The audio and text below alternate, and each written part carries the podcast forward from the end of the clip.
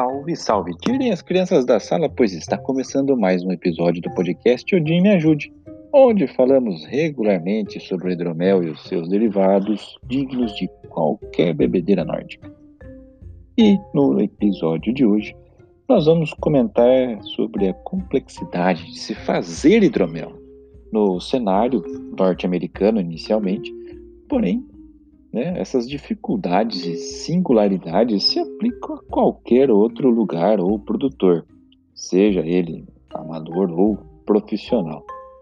Pois bem, aqui tudo aquilo que você queria saber sobre hidromel e tinha vergonha de perguntar.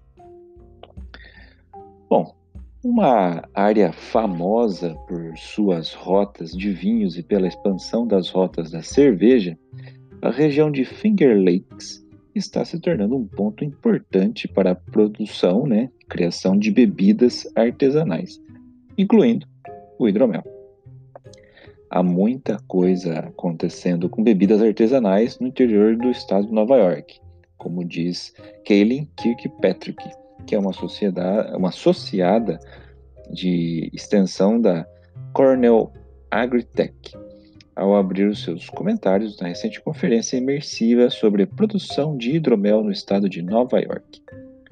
Com experiência em fabricação de cerveja, ela administra o programa de extensão da Cornell Brewing. Ela falou sobre como os vários aspectos do mel, o ingrediente principal do hidromel, afetam o produto final durante a sua fabricação. Pois bem, na iniciativa privada, né, nós temos que, organizada por Cornell, a conferência atraiu cerca de 30 participantes de vários estados, alguns dos quais se interessaram e desejam melhorar as suas habilidades. Outros participantes são um pouco mais novos nesse ofício, como Pilar McKay, educadora em desenvolvimento econômico agrícola da Cornell Cooperative Extension no condado de Ontário e serviu como mestre de cerimônias. Segundo ela, estamos fazendo o possível para tornar o condado de Ontário a capital do mel e do hidromel. Kirkpatrick falou sobre a complexidade e as limitações do mel, que contém açúcar, proteínas, ácidos orgânicos, vitaminas e minerais. O mel é incrivelmente complexo, ela disse. Possui mais de 200 compostos. Eles contribuem para o sabor e a qualidade. O mel é, contém monossacarídeos, que são glicose e frutose, e disacarídeos, sacarose, maltose e muito mais. Monossacarídeos são açúcares simples, que são muito acessíveis ao fermento, e disacarídeos que não são tão, tão simples assim. Tudo isso agrega uma complexidade físico-química. Eles compõem diferentes características de sabor, diz ainda Kirkpatrick. Ela também descreveu o mel como bioativo, uma vez que as abelhas metabolizam o mel e ainda contém enzimas. Esse aspecto do mel significa que ela pode alterar o, o sabor, né? pode acelerar o produto ele pode mudar na prateleira, inclusive, especialmente se está cru e não pasteurizado. O calor e o oxigênio podem mudar o mel. Essas mudanças podem incluir degradação de qualquer amido e açúcar presente. O mel também oferece um pouco de vitaminas B e C e minerais, principalmente o potássio. A proteína que o mel contém é uma quantidade tão pequena, né, cerca de 1%, que não é suficiente para atender as necessidades do fermento para fazer o hidromel. Por isso, né, podemos adicionar isso durante a fermentação. Agora, aí entra uma série de adequações na receita. Por exemplo, o ácido glucônico está presente em muitos alimentos, incluindo o mel. E durante a fermentação, o nível desse ácido muda. O mel também contém ácido cítrico.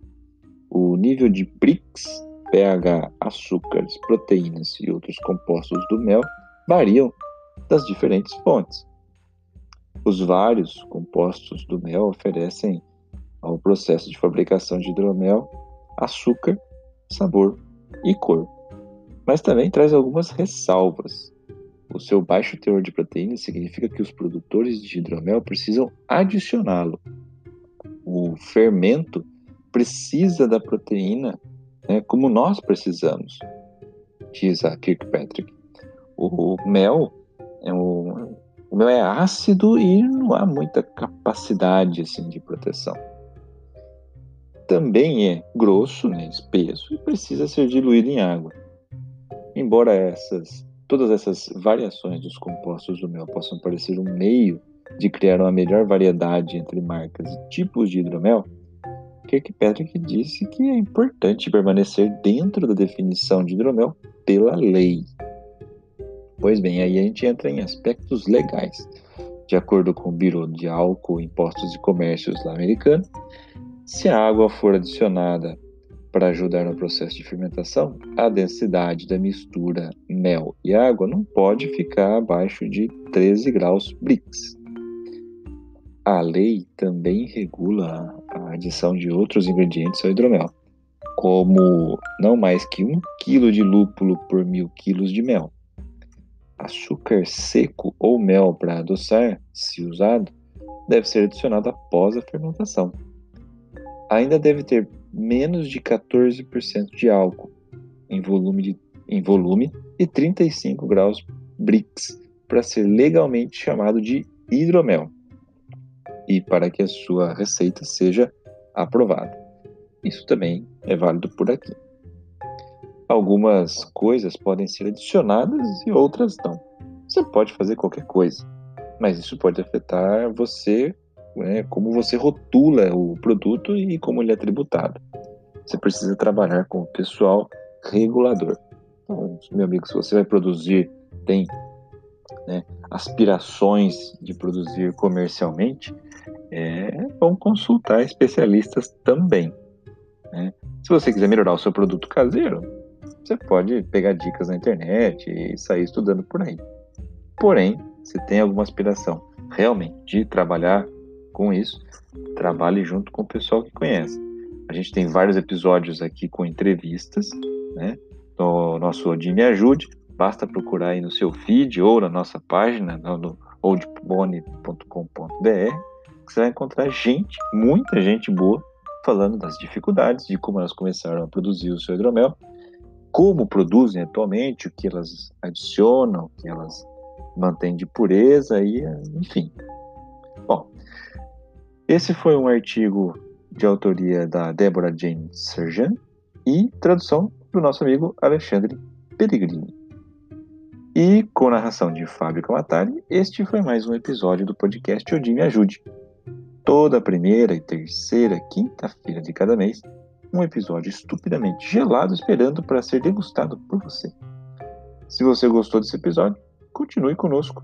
Nós vamos apresentar informações, receitas, papo de boteco ou de taverna e afins sobre o universo do hidromel.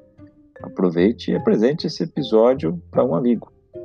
Nós estamos em todas as plataformas de podcast, como o Spotify, por exemplo Aproveite também para se conectar às nossas redes sociais e ficar atento aos lançamentos e promoções. Este podcast é um oferecimento da hidromelaria Old Pony. Acesse oldpony, pony termina com y.com.br. Conheça o nosso site e a nossa loja online. Claro, se você for maior de 18 anos. E que Odin nos ajude.